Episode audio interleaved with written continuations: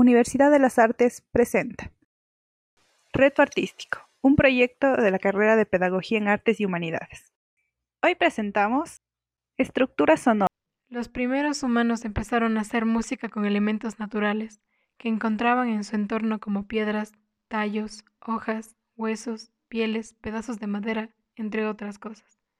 Con estos elementos armaban estructuras sonoras. ¿Qué son las esculturas sonoras? Son la unión de varios elementos que al tocarlos de alguna u otra manera producen sonidos. Sin embargo, los elementos no tienen que estar necesariamente pegados unos a otros, pues pueden estar solo cerca del uno o alineados. Para que produzcan sonidos deben tocarse ya sea con la mano o con elementos aparte. Aquí unos ejemplos de estructura sonora. Nombradas esculturas sonoras porque tienen una cualidad de producir sonido cuando se tocan estas lengüetas con las cuales se ha preparado este material cilíndrico que originalmente era un tanque con el que se preparaban alcapurrias, taquitos y se calienta el café. En este primer ejemplo se han usado vasijas u ollas tradicionales, las cuales han sido pintadas y adornadas. Dependiendo del golpe y la zona en el que se lo haga, estas producen un sonido diferente. Veamos otro ejemplo.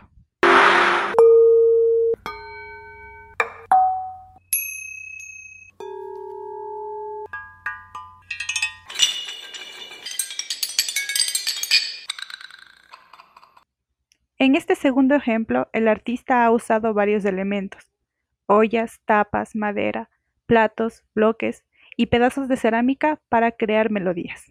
Actividad. Ya sabes qué, cómo y para qué sirven las esculturas sonoras. ¿Por qué no intentas crear una? ¿Qué es lo que haremos? Recolecta mínimo cuatro objetos con los que puedas hacer ruido. Te recomiendo que busques elementos de distintas formas, material y tamaño para que haya variedad de los sonidos. Ahora que tienes tus objetos, verifica cómo suena cada uno y crea una melodía para tocar en tu escultura. Pídele a alguien que te grabe durante 15 segundos mientras tocas tu melodía. Y ya está, has creado una escultura sonora y te has convertido en un creador de melodías. Y esto fue todo por hoy en Reto Artístico. Hasta la próxima.